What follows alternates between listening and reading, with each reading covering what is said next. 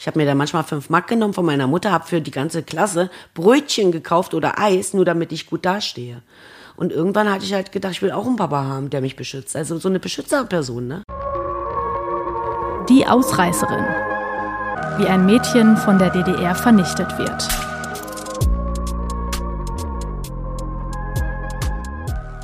Demütigung, Psychoterror, Folter.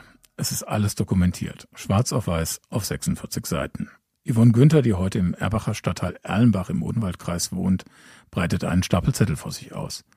Die Unterlagen sind so unvollständig. Doch sie belegen, wie die junge Frau in den 1980er Jahren in die Fänge der DDR geriet und wie der Unrechtsstaat ihr Leben zerstörte. Yvonne, am 7. September 1971 geboren, wächst in Annaburg auf, einer 7000 Seelenstadt in Sachsen-Anhalt. Das heutige Bundesland gibt es 1971 aber noch nicht. Die Deutsche Demokratische Republik ist in Bezirke unterteilt. Annaburg, eine Hochburg der Porzellanherstellung, gehört zum DDR-Bezirk Cottbus. Ihre alleinerziehende Mutter Monika kümmert sich um Yvonne. Ihre Oma Margarete und ihre Tanten, die ein paar Kilometer weiter in Kleinkorga wohnen, besucht Yvonne regelmäßig mit dem Rad. Ein kleiner Weiler, viel Natur, nur wenige Einwohner. Wir hatten ein Haus, wir hatten Tiere, äh, einen Garten, die Freizeitgestaltung war einfach, ähm, dass wir nur draußen waren im Wald, wir haben Gruben gebaut. Also meine Kindheit war eigentlich ganz schön, muss ich ehrlich sagen. Und doch ist da etwas, das fehlt. Von ihrem Vater Karl-Heinz weiß Yvonne nur, dass er im Großraum Dresden lebt. Regelmäßig schickt er der Familie Zahlscheine. In der Tochter wächst die Sehnsucht, den unbekannten Erzeuger zu treffen. Mein Vater, Karl-Heinz heißt er, und den habe ich nie kennengelernt. Ich wusste gar nicht, wer mein Vater ist. Und ich weiß noch, wie meine Tante gesagt hat damals, ähm, ich habe ja meinen Vater gesucht praktisch. Und dann sagte die, ähm, das, also wie gesagt, im Dorf haben wir gelebt und die hat natürlich den hässlichsten Menschen ausgesucht aus dem Dorf und hat gesagt, das wäre mein Vater. Natürlich habe ich geheult, war ganz erschrocken, das kann nicht mein Vater sein. Und die haben mich halt damit immer geärgert. Und äh, Udo hieß ja, das weiß ich noch. Und auf jeden Fall, ähm, ja, ich habe dann irgendwann einen Zettel gesehen, wo die Unterhaltszahlung abging. Und das war dann aus Dresden. Yvonne ist ein scheues Kind. Hobbys hat sie keine. Aber die Synthie-Pop-Band Depeche Mode mit ihren harten, metallischen Klängen, die liebt sie. Unter Gleichaltrigen ist Yvonne eine Außenseiterin, wird immer wieder gehänselt. Der unbekannte Vater, er fehlt. Ja, ich habe äh, Probleme gehabt in der Schule und äh, auch mit den Kindern, weil viel, ähm, ja, wie sage ich das, ich, also ich war nicht wie die anderen irgendwie. Die haben immer gesagt, wenn ich mich beschützt gefühlt habe, dann konnten die sagen, äh, mein Vater, ich sag das mein Vater. Ja, sagt, wenn ich komme und sag, ich sag das meiner Mutter, dann lachen die mich aus. Und ich war auch immer so nicht so angezogen wie die anderen. Ich hatte halt nicht die Kleidung. Dann haben die mich abgefangen von der Schule und haben mich manchmal verkloppt und ich habe dann ange, also mich angespuckt haben sie. Ich habe halt keine Freunde gehabt. Ich habe mir die mehr oder weniger erkauft. Ich habe mir da manchmal fünf Mark genommen von meiner Mutter, habe für die ganze Klasse Brötchen gekauft oder Eis, nur damit ich gut dastehe. Und irgendwann hatte ich halt gedacht, ich will auch einen Papa haben, der mich beschützt. Also so eine Beschützerperson, ne? Yvonne flieht vor dem Alltag in die Natur. Bei uns in Annaburg gibt es so einen Wald, so einen Tiergarten, heißt der, und der ist gerade rüber von unserem Haus, und da habe ich mir einen Baum gesucht. Und dieser Baum, der hatte so ein Vogelhäuschen. Und wenn mir dann schlecht geht, ich wollte meiner Mutter nie zeigen, dass es mir schlecht ging oder dass ich geweint habe, weil die hat ja selber genug Probleme gehabt, das wusste ich, bin ich da und habe den Baum umarmt und habe mich fallen lassen, einfach nur mit dem Baum. Ne? Also der war mein Freund, also sozusagen. Ich hatte ja keinen anderen, nur dieser Baum war da. Und immer wenn es mir schlecht ging, ging ich dann halt zu dem Baum. Und danach bin ich nach Hause und dann war ich ruhig und dann konnte ich, habe ich halt nicht geweint vor meiner Mutter. Das war mir wichtig. Yvonnes Schulnoten werden nun immer schlechter. Sie fälscht die Unterschrift ihrer Mutter unter den Zeugnissen. Die Sehnsucht nach Karl-Heinz wächst und wächst. 1984, da ist Yvonne zwölf Jahre alt, reist sie erstmals von zu Hause aus. In Dresden sucht sie nach ihrem Vater und findet ihn schließlich in einem volkseigenen Betrieb. Ein Zahlschein und das Geld für die Zugfahrt klaut sie zuvor von ihrer Mutter. Irgendwann bin ich dann da angekommen und da war so Riesengebäude, hat was mit Krankenfahrten zu tun gehabt, das weiß ich noch. Bin dann da rein an der Pforte und habe gesagt, ich möchte den und den sprechen. Und dann sagt die, was willst denn du von dem? Und dann habe ich gesagt, ja, das ist mein Vater, ich will jetzt mit dem sprechen. Und dann hat die gesagt, ich soll mich in so einem Raum setzen. Ein Speisesaal war das oder sowas. Und dann habe ich da in den Speisesaal gesessen und gesessen. Irgendwann ging die Tür auf. Dann kam der Erste rein und sagt, hallo, sag ich, oh mein Gott, hoffentlich ist das nicht mein Vater. Und dann sagt er, was so suchst denn du hier? Und dann sage ich, ja, ich suche meinen Vater mit dem Zettel in der Hand, ne, wo, die, wo das Geld abging. Und dann sagte der, ähm, der kommt gleich. Dann fiel mir natürlich ein Stein vom Herzen, dass das nicht mein Vater war. Ich war ja neugierig, wer das sein könnte. Und so ging das zwei, dreimal. Und irgendwann kam dann einer rein, wer will hier was von mir, sagte der dann nur. Aber damit habe ich ja nicht gerechnet. Also bist du als Kind erstmal geschockt, ne, dass der so reagiert hat. Und dann habe ich dem gesagt, äh, ich bin deine Tochter. Und dann sagte der zu mir, werde ja nie vergessen. Das kann ja jeder sagen. Kann ja jeder kommen. Und dann habe ich dem, dem so den Zettel gegeben und habe gesagt, guck, du schickst immer meiner Mutter Geld für mich. Ne? Äh, warte mal hier, ich komme gleich wieder. Dann saß ich wieder da, habe wieder gewartet und irgendwann kam er, er hat jetzt Urlaub genommen, er nimmt sich Zeit für mich. Und dann hat er mich mitgenommen. Vater Karl-Heinz zeigt Yvonne seine Heimat in Radebeul bei Dresden. Weinberge, ist essen gegangen mit mir, aber war halt nicht so eine Vater-Kind-Beziehung irgendwie, weil der hatte dann auch gesagt, äh, sag bitte nicht, dass du mein Kind bist, weil warum auch immer, ich, jetzt weiß ich's. Der hatte dann da eine Frau, da ein Mädchen und da und überall und ich durfte halt nicht sagen, dass ich seit Kind bin. Zu der eine ist Haare äh, äh, schneiden gegangen, die andere hat Wäsche gewaschen, also der war schon ja gut drauf, ne? Der Mann, so scheint es, wünscht keinen näheren Kontakt. Und irgendwann bin ich dann abgehauen wieder von dem. Ihr Ausflug nach Dresden hat dennoch Folgen. Die Jugendhilfe, das DDR-Pendant zu den westdeutschen Jugendämtern, traut Monika Günther die Erziehung ihrer eigenwilligen Tochter nicht mehr zu. Noch ehe sie zurück in Annaburg ist, wird die Ausreißerin in ein Durchgangsheim nach Weissack gebracht. Ich bin ja weggeblieben von der Schule. Praktisch habe ich Schule geschwänzt. Also haben sie mich gesucht, das Jugendamt. Überall in die Züge. Ich habe gedacht, eigentlich nur ich werde gesucht. Ich bin Richard Gimbel irgendwie. Äh, und dann hat er äh, vom Bahnhof, das werde ich nie vergessen, hier ist sie, hier ist sie. Also ob sie ein Foto hatten von mir, ich habe keine Ahnung. Ich bin dann auch weggerannt, bin äh, durch so einen Tunnel, habe mich dann gegriffen noch an der Mauer, weil ich so schnell war. Die sind mir dann alle hinterhergerannt und dann alle Fingernägel abgebrochen, ich habe geblutet wie die Sau, bin dann hoch in den nächsten Zug rein, der gerade da war, ein ICE war, nee, ein ICE gab's ja gar nicht, so ein Schnellzug war's, Schnellzug hieß das früher, bin dann da rein und der fuhr Richtung Berlin, das weiß ich noch. Doch Yvonnes Flucht endet schnell. Sie wird aufgegriffen und in ein Kinderheim gebracht. Das erste von sehr, sehr vielen. Das Durchgangsheim des Bezirks Cottbus befindet sich 1984 in Weissack im heutigen Brandenburg. Der Bau ist imposant. Ein ehemaliges Schloss des Rittergutsbesitzers Kommerzienrat Otto von Müller. Yvonne ist beeindruckt. Ich war ja Kind eigentlich noch. Ich wusste auch nicht, was das ist für ein Gebäude. Es war ein Riesenschloss. Und ähm, ich wusste nicht, wie lange ich da bleibe. Vielleicht wäre ich abgeholt von meiner Mutter. Ich wusste es ja nicht, was da mit mir passiert. Hat mir auch keiner was gesagt. Ich soll halt äh, da hingehen und in den Raum reingehen und da bleiben. Und dann vergingen Tage, Wochen, Monate. Nichts passierte. Der Aufenthalt in einem Durchgangsheim soll nach den DDR-Vorschriften höchstens 18 Tage betragen. In der Realität dauert er oft mehrere Monate. Die Türen sind abgeschlossen, der Zutritt erfolgt über Schleusen wie in einem Gefängnis. Nachts werden die Kinder in Schlafsälen eingeschlossen. Persönliche Gegenstände darf niemand behalten. In den Isolierzellen haben die Türen Spione. Das vermeintliche Märchenschloss, es entpuppt sich als perfide Überwachungseinrichtung. Die Zellen entsprechen in Ausführungen und Ausstattung exakt den Arrestzellen in DDR-Gefängnissen. Für ein kleines Taschengeld muss Yvonne Lamellen auffädeln und Hausarbeiten erledigen. Selbst behalten darf sie ihren kargen Lohn aber nicht. Das Geld kassiert der Staat flugs wieder ein. Denn die Kosten für die Heimunterbringung müssen die Kinder und Jugendlichen selbst tragen. Den Rest müssen ihre Eltern bezahlen, unabhängig davon, ob sie mit der Einweisung einverstanden sind oder nicht. Ich habe dann Lamellen so aufgefädelt, also ich habe dann schon gearbeitet, musste mir Taschengeld verdienen, habe dann, äh, wir waren, ich glaube, acht, neun oder zehn Mädchen in der Gruppe und ähm, manche waren 16, manche waren 17, 15, unterschiedliches Alter. Wir wurden halt jeden Tag beschäftigt. Wir haben Küchenarbeit, also sauber machen war. Das war so richtig strukturiert dann schon der Tag. Arbeit ist für die DDR die zentrale Grundlage der Umerziehung zum sozialistischen Menschen.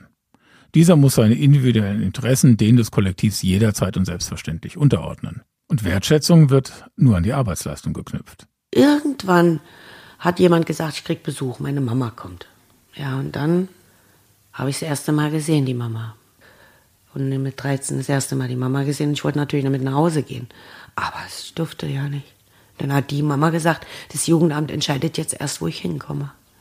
Ich darf nicht mit nach Hause. Da ist eine Welt in mir zusammengebrochen. Ich habe geweint. Mama hat mich festgehalten. Ich, Mama. Das war ganz schlimm. Also für mich war das Horror, war das einfach. Ja. In ihrer Freizeit knüpft Yvonne Teppiche. Ein Hobby, das ihr die Erzieher aufgedrängt haben. Ihre geliebte Musik darf sie nicht mehr hören. Man kann ja auch selber singen. Ne? So ist es ja nicht, auch wenn es nicht original ist. Oder sich blöd anhört. Ist ja egal, aber der Ton macht die Musik. Für die rebellische Jugendliche geht es weiter ins nächste Kinderheim. Die ehemalige Bewahranstalt für verwahrloste Kinder bei Leipzig Heiterblick. Heiterer Blick, das werde ich nie vergessen. Heiterer Blick, hört sich doch freundlich an, oder? Heiterer Blick, ja. Aber es war kein heiterer Blick. Du hast praktisch Gitter vor den Fenstern gehabt. Also das war das HD-Heim, genau. Heiterer Blick in Leipzig, bei Eilenburg war das ja. Als Übergang bin ich da hingekommen. Und da musste ich auch arbeiten. Also dieser heitere Blick war noch schlimmer wie da. Also da hatten wir keine, in Weißsack keine Gitter, aber in Eilenburg war alles vergittert schon. Da gab es dann schon Stahltüren und Gitter und da hast du dann schon gesiebte Luft gehabt. Ne? Also, ja. Leipzig-Heiterblick ist schlimm. Und für Yvonne doch nur eine Durchgangsstation. Sie wird nach Eilenburg gebracht. Eilenburg ist ein zentrales Aufnahmeheim. Hier entscheidet sich, streng nach Aktenlage, für viele Kinder und Jugendliche der weitere Lebensweg. Zur Eingewöhnung gibt es erstmal drei Tage Einzelhaft. Der Alltag ist im Zehn-Minuten-Takt strukturiert. Die Erzieher sprechen im militärischen Kommandoton. Der Kontakt zu Familienangehörigen wird untersagt. Urlaubs- und Ausgangssperren werden willkürlich verhängt und die Post kontrolliert. All das soll die Jugendlichen weiter verunsichern. Dabei sind auch nach DDR-Recht spätestens ab dem 1. September 1969 eher verletzende und körperliche Strafen verboten. Doch die Realität in Eilenburg und vielen anderen Kinderheimen sieht anders aus. Gewalt und Missbrauch gehören zum Alltag. In Eilenburg herrschen katastrophale Zustände. Die Zimmer sind heillos überbelegt, die Kleiderschränke stehen in feuchten Kellerräumen. 1985 erobert in Westdeutschland Opus mit Life is Life die Charts. In der DDR belegt die Gruppe Perl Platz 1 der Jahreshitparade. Ihr Lied heißt Zeit, die nie vergeht. Doch in der Monotonie von Eilenburg hofft Yvonne auf das Gegenteil. Am 16. Januar 1985 ordnet der Jugendhilfeausschuss des Kreises Jessen für Yvonne Günther die Heimerziehung in Maxim Gorki an, einem Spezialkinderheim für schwer Erziehbare im sächsischen Weißwasser. Monika Günther willigt ein. Andernfalls, so drohen Behördenvertreter, verbiete man ihr jeden Kontakt zur Tochter. Letztlich hat die verzweifelte Mutter ohnehin keine Wahl. Die Jugendhilfe entzieht in vielen Fällen den Eltern das Sorgerecht und beschließt Einweisungen auch über deren Köpfe hinweg. Der Rechtsweg ist ausgeschlossen. Als der Transporter auf dem Weg nach Weißwasser an einer Ampel hält, unternimmt Yvonne ihren ersten Fluchtversuch. Wir sind da stehen geblieben, erinnert man sich nicht gerne. Wie gesagt, ich war ja noch ein Kind. Ich stand dann an der Ampel und habe überlegt, jetzt oder nie. Ampel war rot. Ich bin dann ausgestiegen und dann bin ich losgerannt, übers Feld. Es war ein riesengroßes Feld, genau an der Ampelkreuzung. Da ging es dann Richtung Autobahn hoch und so. Also es war eine ganz große. Und auf der linken Seite drüben war dieses heitere Blick, genau. Und dann bin ich da raus und dann höre ich nur, wie einer schreit, ja, die haut wieder ab, die äh, stehen bleiben, stehen bleiben und äh, irgendwie muss, das habe ich, hab ich nicht gesehen, neben uns an der Ampel auf der anderen Seite stand ein Polizeiauto. Das wusste ich aber nicht. Ich habe durch den Parkers, also früher Auto, war ein Bus, habe ich den gar nicht gesehen. Und der rief dann wohl gleich bei der Polizei rüber, dass ich da äh, flüchtige, äh, flüchtig bin. Und dann habe ich nur noch gehört, wie der gesagt hat, stehen bleiben oder ich schieße. Und dann habe ich gedacht, oh mein Gott, und dann fiel schon der erste Schuss. Das war ein Warnschuss wahrscheinlich. Ich, ich habe dann gleich äh, geguckt, ob ich irgendwo was abgekriegt habe und hab dann bin dann vor Angst umgedreht, habe die Hände hochgemacht und dann sagte der, wenn du jetzt nicht stehen bleibst, schieße ich dich ins Bein. So und das war's. Die Folge mehrere Tage Einzelhaft. Ich bin eingewiesen worden und ähm, bin empfangen worden von mehreren Mädchen. Das waren 15 Mädchen, Gruppe war das. Und ja, erstmal waren sie ganz freundlich natürlich. Mussten sie ja, die Erzieher waren ja dabei.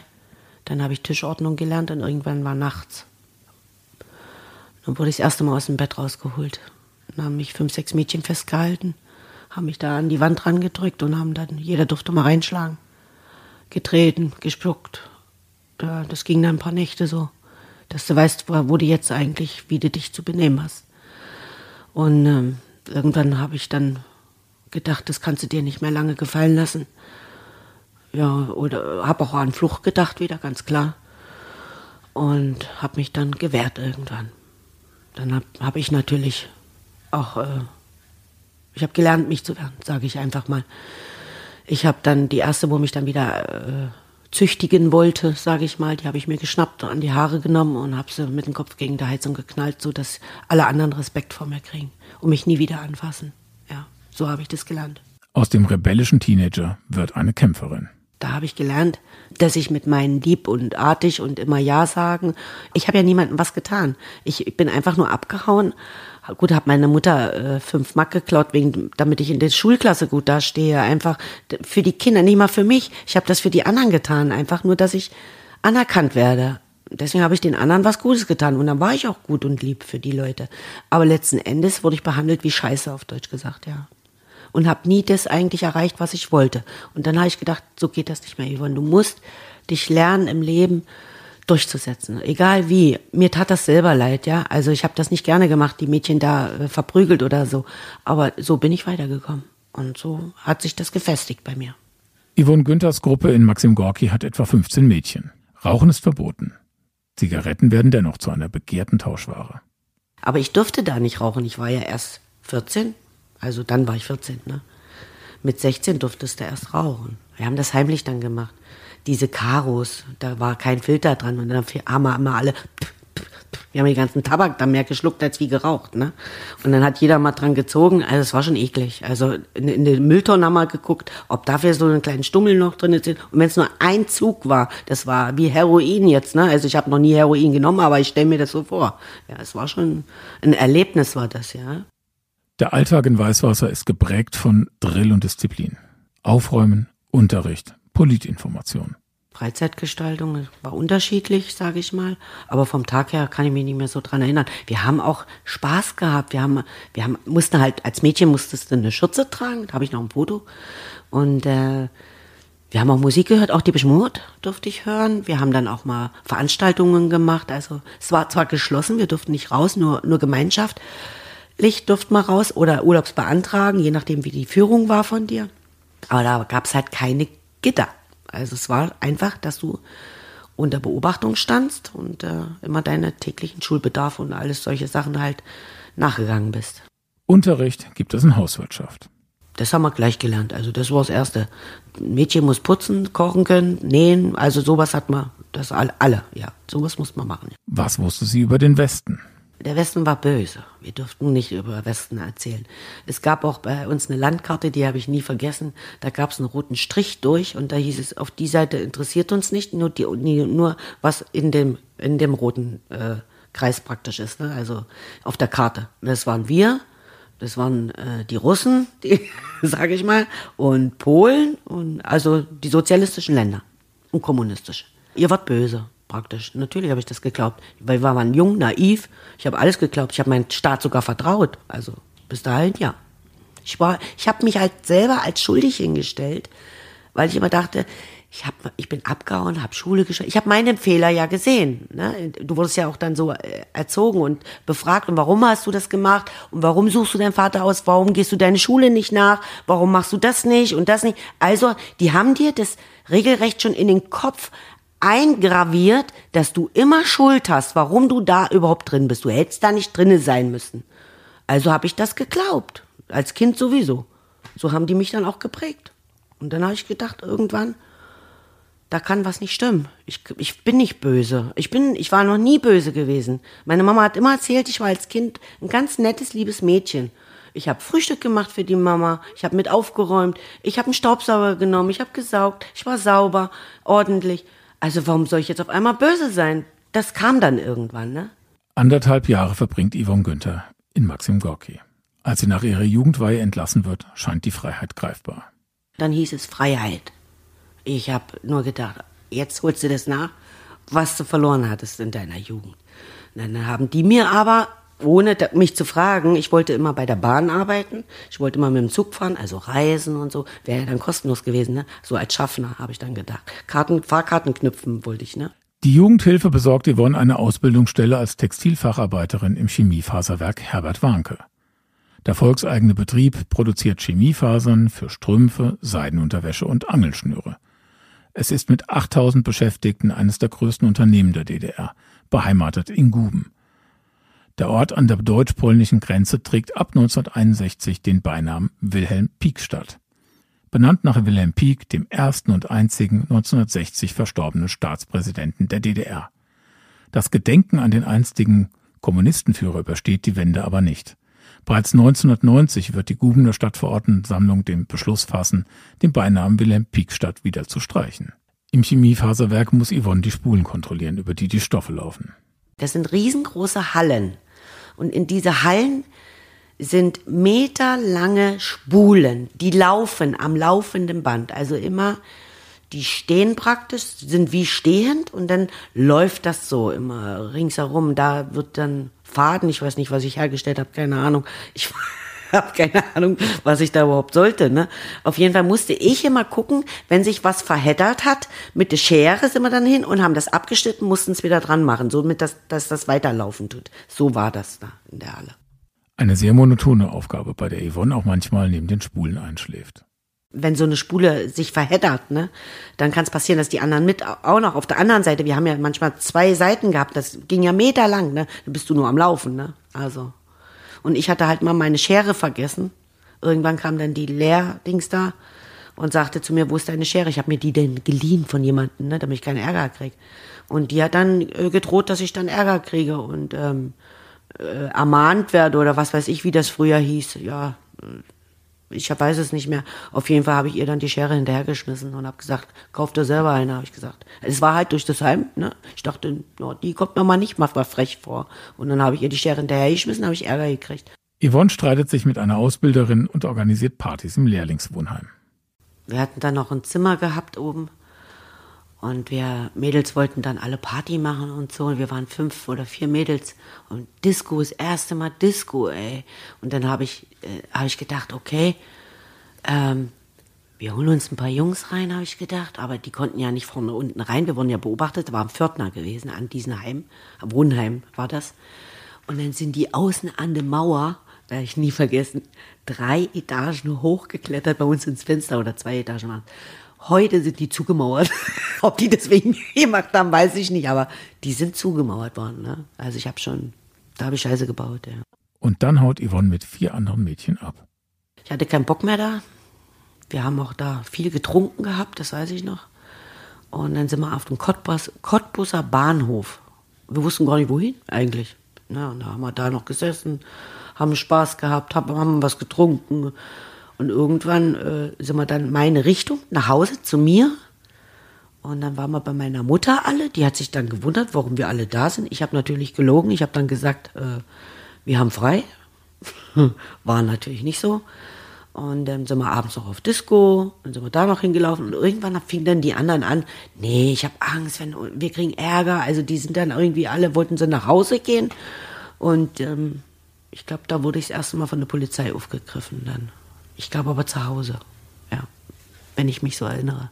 Wegen massiver, sich ständig wiederholender Disziplinlosigkeiten wird die erneute Heimerziehung angeordnet. Zunächst in einem Durchgangsheim, später im Jugendwerkhof Sieten bei Berlin. Ich habe ja immer noch gehofft, ja, ja, komm, die geben mir bestimmt noch mal eine Chance, ne? Aber haben sie nicht gemacht, die haben mich dann nach Sieten gesteckt. Neun Monate wird Yvonne Günther dort verbringen. Neun Monate, in denen ihr Leben rund um die Uhr fremdbestimmt ist. Die konnten mit uns machen, was sie wollen, wird sie später sagen. Da war früh aufstehen, Frühsport, ums ganze Gebäude laufen, rennen, laufen, ja, dann anziehen, Frühstück. Sie beginnt eine Ausbildung als Wirtschaftsgehilfin. Kochen, nähen, putzen. Sie hasst das. Briefe werden kontrolliert. Ist Staub in Yvonnes Zimmer? Die Erzieher kontrollieren das penibel mit weißen Handschuhen. Millimetergenau muss Yvonne ihre Kleidung im Schrank ablegen. Und wir mussten, muss ich dazu sagen, in Jugendwerkhof, ganz am Anfang war das, habe ich gelernt, wie man Sachen zusammenlegt. Das heißt, wir mussten erst Zeitung sammeln. Diese Zeitung haben wir dann gerissen auf spezielle äh, Größen für Schlüpfer, für T-Shirts, für Pullover, Hosen und die musste dann gebügelt werden. Dass die Schwärze praktisch nicht an den Sachen kommt. Dann haben wir die gebügelt, die Zeitung, und haben die in den Sachen reingelegt. Akkurat, dass das Farbe akkurat in den Schrank liegt. Wenn das nicht so gewesen war, haben die den ganzen Schrank umgekippt. Ganzen Klamotten. Nochmal anfangen. Nochmal. Also es war richtig ähm, Schikane war das eigentlich, mehr oder weniger. Wir hatten ja eine, die konnte es richtig gut. Das war die Annette Meyer. Die konnte es richtig gut, ja. Zu viel Ordnung, erzählt sie, ertrage sie bis heute nicht. Ich kann nicht ins Bett gehen, wenn ein Glas bei mir auf dem Tisch steht oder ich muss sofort jetzt aufräumen und na, also ich könnte es jetzt nicht liegen lassen und sagen, ich gehe spazieren. Geht bei mir nicht. Das ist im Kopf drin. Ich muss das mal.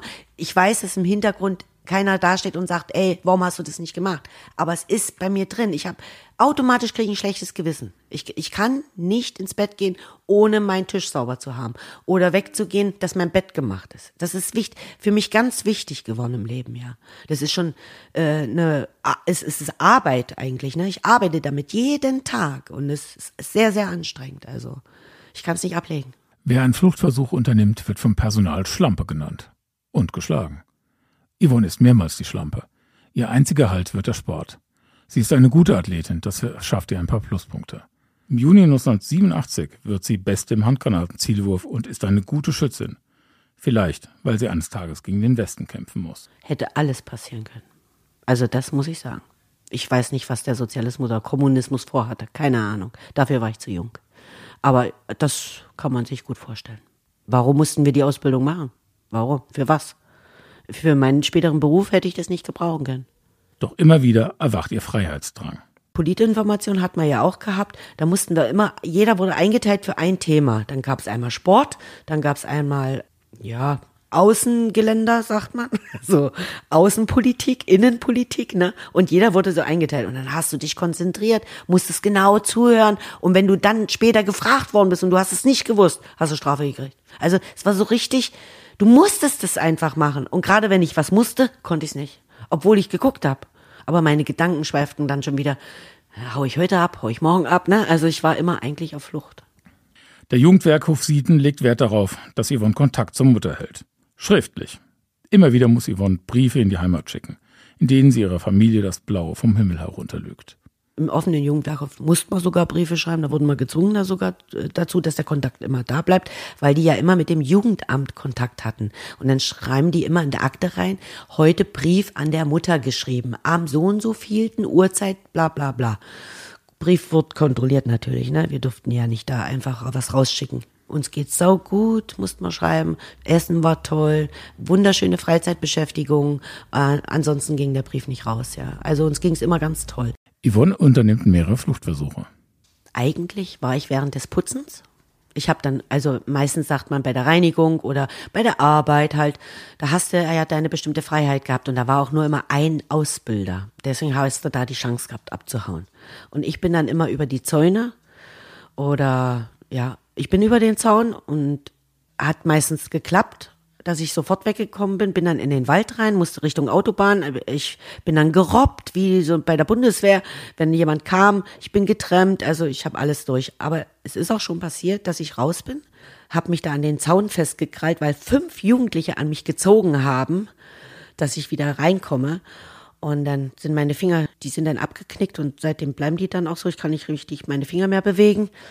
Und die haben dann alle an mich gezogen und musste dann da rein wieder in dem Heim. Also es gab es auch, dass sie mich erwischt haben. Ich habe mich vom LKW geworfen, also nur damit der mich mitnimmt. Und der hat dann scharf gebremst und dann bin ich in diesen LKW rein und der sagt, was ist hier denn los? Der war komplett erschrocken. Dann kam die Heimleiterin da noch und noch ein paar Jugendliche. Ja, die ist abgehauen, die ist flüchtig, äh, rückt die raus, also als wenn ich ein Stück Vieh wäre.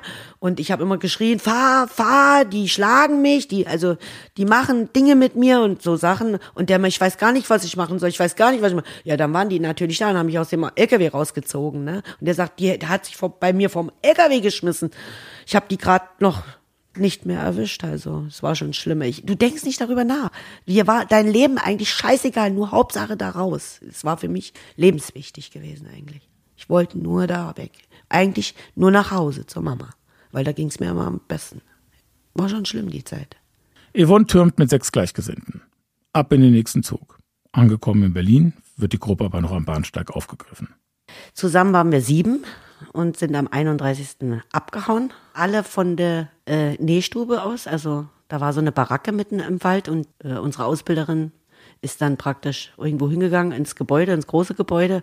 Jeder diskutierte noch, wer mitkommt, wer nicht mitkommt. Und dann habe ich gesagt, jetzt geht's los auf. Und dann sind wir losgerannt und ähm, die eine ist natürlich gleich mit der Hose hängen geblieben, hat sich ganze Hose aufgerissen und hat gesagt, jetzt bleibe ich hier. Dann, nein, du kommst mit, habe ich gesagt. Jetzt lauf, lauf. Und dann sind wir gelaufen, aber wie gelaufen? Sind dann durch den Wald wieder sind gerobbt, haben unterwegs Kippen gesucht in der Mülltonne, das weiß ich noch, Kippenstechen haben wir gemacht, sind dann am Bahnhof irgendwo angekommen in, ich denke, ich, ich glaube, das war Trebin. Da musste ja jemand fragen, wann ein Zug kommt, dann bin ich auch hin zum Schaffner oder der da saß da drinnen und habe gesagt, ich möchte gern mit dem Zug fahren, wann kommt denn der nächste Zug? Und dann guckte der mich blöd an und dann sagt er, ja, wo wollen Sie denn hin? Äh, ist egal, habe ich gesagt. Wo, wo fährt denn der nächste Zug oder wann kommt der denn? Das war dem wahrscheinlich schon irgendwie komisch, dass ich so doof frage. Ich muss ja wissen, wo ich hin will. Na, Im Nachhinein ne, natürlich, denke ich dann so. Naja, dann hat er gesagt, ja, der kommt jetzt gleich, der fährt Richtung Berlin-Tegel. Okay, super, habe ich gesagt. Dann haben wir um die Ecke gestanden, alle anderen Mädchen. Und da muss der schon die Polizei informiert haben, dass hier ein Mädchen war. War ja nicht weit weg von Sieten, ging ja wahrscheinlich gleich auf jede Polizeistation, dass da sieben Mädchen abgehauen sind. Und dann sind wir in den Zug rein und äh, sind auch eine gewisse Zeit gefahren. Und dann habe ich gesehen, alles Leute von der Armee waren da drin, also heute Bundeswehr. Und habe ich gesagt, so jeder sucht sich einen Mann und setzt sich einfach da mit dazu und dann fällt es nicht so auf. Der Zug hält in Berlin-Tegel, war dann schon Mitternacht gewesen. Da kann man sich vorstellen, wie lange wir eigentlich unterwegs waren im Wald und uns versteckt haben auch. Ne? Wir steigen aus. Natürlich haben wir keinen Mann äh, gehabt, der sich da mit uns ne, hingesetzt hat. Und jeder einzeln, ich habe gesagt, jeder steigt an einer anderen Tür aus, dass nicht so auffällt, dass wir sieben Stück sind. Ne? Ey, da waren bestimmt fünf, sechs, sieben, acht Polizisten, die da standen am ganzen Gleis lang, haben alle schon auf uns gewartet. Und dann hieß es nur, mitkommen, mitkommen, mitkommen, mitkommen. Da haben die noch gar nicht gezählt. Und dann waren wir da irgendwo, in, mussten wir in so einen Park, Parkers rein, in so einen Bus. Und der fuhr uns dann auf die Polizeistation. Und dann waren wir da auch drin gesessen. Und dann sagte der eine Polizist, das glaubt uns kein Schwein. Es ist heute der 1. April. Und wir haben sieben Mädchen gefangen, sieben auf einen Schlag. Das glaubt uns keiner, sagte, sagte, hat er sich noch Witze gemacht. Die eine ist komplett ausgerastet, die hat den Kopf immer auf den Tisch geknallt und hat dann gesagt, ich will keine Strafe, ich will keine Strafe, ich muss bestimmt jetzt nach Torgau. Also das ging jetzt, äh, jeder hatte Angst gehabt, außer die eine, die hat gesagt immer, ich sag nichts, ist mir egal. Also die hat keine Aussage gemacht. Für die Ausreise geht es zurück in den Jugendwerkhof Sieten. Wurde sofort in die Zelle gebracht, war ich zwei Tage drin. Dann kam noch ein Erzieher und sagte zu mir, äh, wenn ich nett zu ihm bin, dann ist er auch nett zu mir, weil mir ging es ja schon richtig schlecht, weil ich nicht wusste, was mit mir passiert jetzt. Dann habe ich mir unterwegs auch wehgetan, hatte eine Wunde am Bein. Ich habe dann ähm, versucht, von der Wand Kalk wieder reinzudrücken, dass ich eine Blutvergiftung kriege und ins Krankenhaus komme wegen der Flucht. Könnte ich ja wieder flüchten, habe ich dann so gedacht. Und dann der Direktor hat dann das eine Mädchen an der Haare genommen und hat durch den ganzen Flur geschliffen. Also bis gegen die Heizung geknallt. Das habe ich noch gesehen, hat dann rumgeschrien und ich möchte auch nicht wissen, was dann oben ablief, weil die anderen Mädchen haben ja dann die Erlaubnis gekriegt. Der Erzieher sagte dann immer, ich gehe Kaffee trinken, ihr wisst Bescheid. Also dann durften sie machen, was sie wollten mit diesen Mädchen. Im Herbst 1987 verliert der Jugendwerkhof die Geduld mit Yvonne Günther. In einem Dokument vom 3. Dezember heißt es, die Jugendliche ist leistungsfähig, aber kaum leistungsbereit. Sowohl die theoretische als auch die praktische Ausbildung empfindet sie als Zwang. Sie sei auch gegenüber Erwachsenen tätlich geworden. Und weiter heißt es, die Jugendliche entweicht bei jeder sich bietenden Gelegenheit. Die Jugendliche akzeptiert keinerlei Normen des sozialistischen Zusammenlebens. Sie baut sich ein Fantasiegebilde auf und glaubt, ihr Leben nach ihren Vorstellungen gestalten zu können. Ihre politische Einstellung sei von Desinteresse geprägt. Eine Jugendliche, die über ihr Leben und ihre Zukunft selbst bestimmen will, das passt nicht ins Bild der Obrigkeit. Das Ministerium für Volksbildung in Berlin greift nun zu seinem härtesten Mittel, der Einweisung in den geschlossenen Jugendwerkhof Torgau. Ich war ja unten in der Zelle und irgendwann hat sich die Zellentür geöffnet und dann haben sie gesagt, du kommst jetzt nach Torgau. Gegen diese Entscheidung gibt es keine Rechtsmittel. Torgau, das ist so etwas wie die ultimative Drohung des DDR-Regimes, eine ganz eigene Dimension des Grauens. Doch was Yvonne dort erwartet, ahnt sie nicht. Jugendliche und Mitarbeiter, die in Torgau waren, dürfen nicht darüber reden. Die Kinder, die da drin waren oder Jugendlichen, die durften nichts erzählen. Die haben auch gedroht, wenn jemand darüber erzählt, kommt er sofort wieder nach Torgau. Und die Mädchen, die da aus Torgau kamen, die waren ganz verändert. Die waren nicht mehr dieses lustige oder freundliche oder die waren total eingeschüchtert, ruhig und zurückhaltend. Ich habe so das Gefühl gehabt, die haben immer Angst gehabt, was Falsches zu sagen. Also irgendwie was, dass die wieder da reinkommen. Das hat uns Angst gemacht. Das war so Druckmittel. Ne? Wir haben nur Torgau gehört, wussten, da stimmt irgendwas nicht. Da, was das ist, wussten wir nicht. Geschlossener Jugendwerkhof. Und es soll schlimm sein. Mehr wussten wir nicht. Bereits am 4. Dezember 1987, nur einen Tag nach der Entscheidung des Ministeriums, wird Yvonne Günther nach Torgau gebracht. Dabei datiert die Einweisungsbestätigung erst vom 14. Dezember. Doch mit zeitraubenden Formalitäten hält man sich im Ministerium für Volksbildung nicht mehr auf. Yvonnes Willen muss gebrochen werden, mit allen Mitteln.